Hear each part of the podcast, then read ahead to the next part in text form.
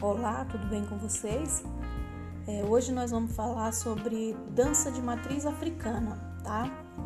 É, as danças africanas elas integram uma extensa cultura do continente africano e representam uma das maneiras de comunicação cultural. Esse tipo de manifestação é de extrema importância para o seu povo. Ele constitui uma parte essencial da vida.